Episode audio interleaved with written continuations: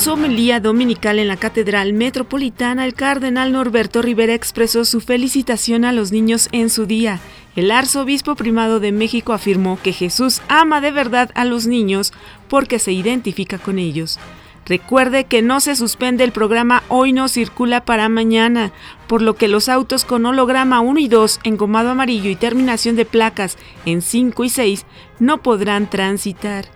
Por ser día festivo, el metro dará servicio de las 7 de la mañana a las 0 horas, en tanto que el Metrobús lo hará de las 5 de la mañana a las 11 y media de la noche.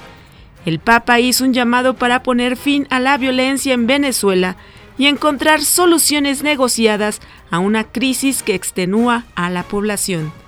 Le saluda Amelia Villalobos Ambrís.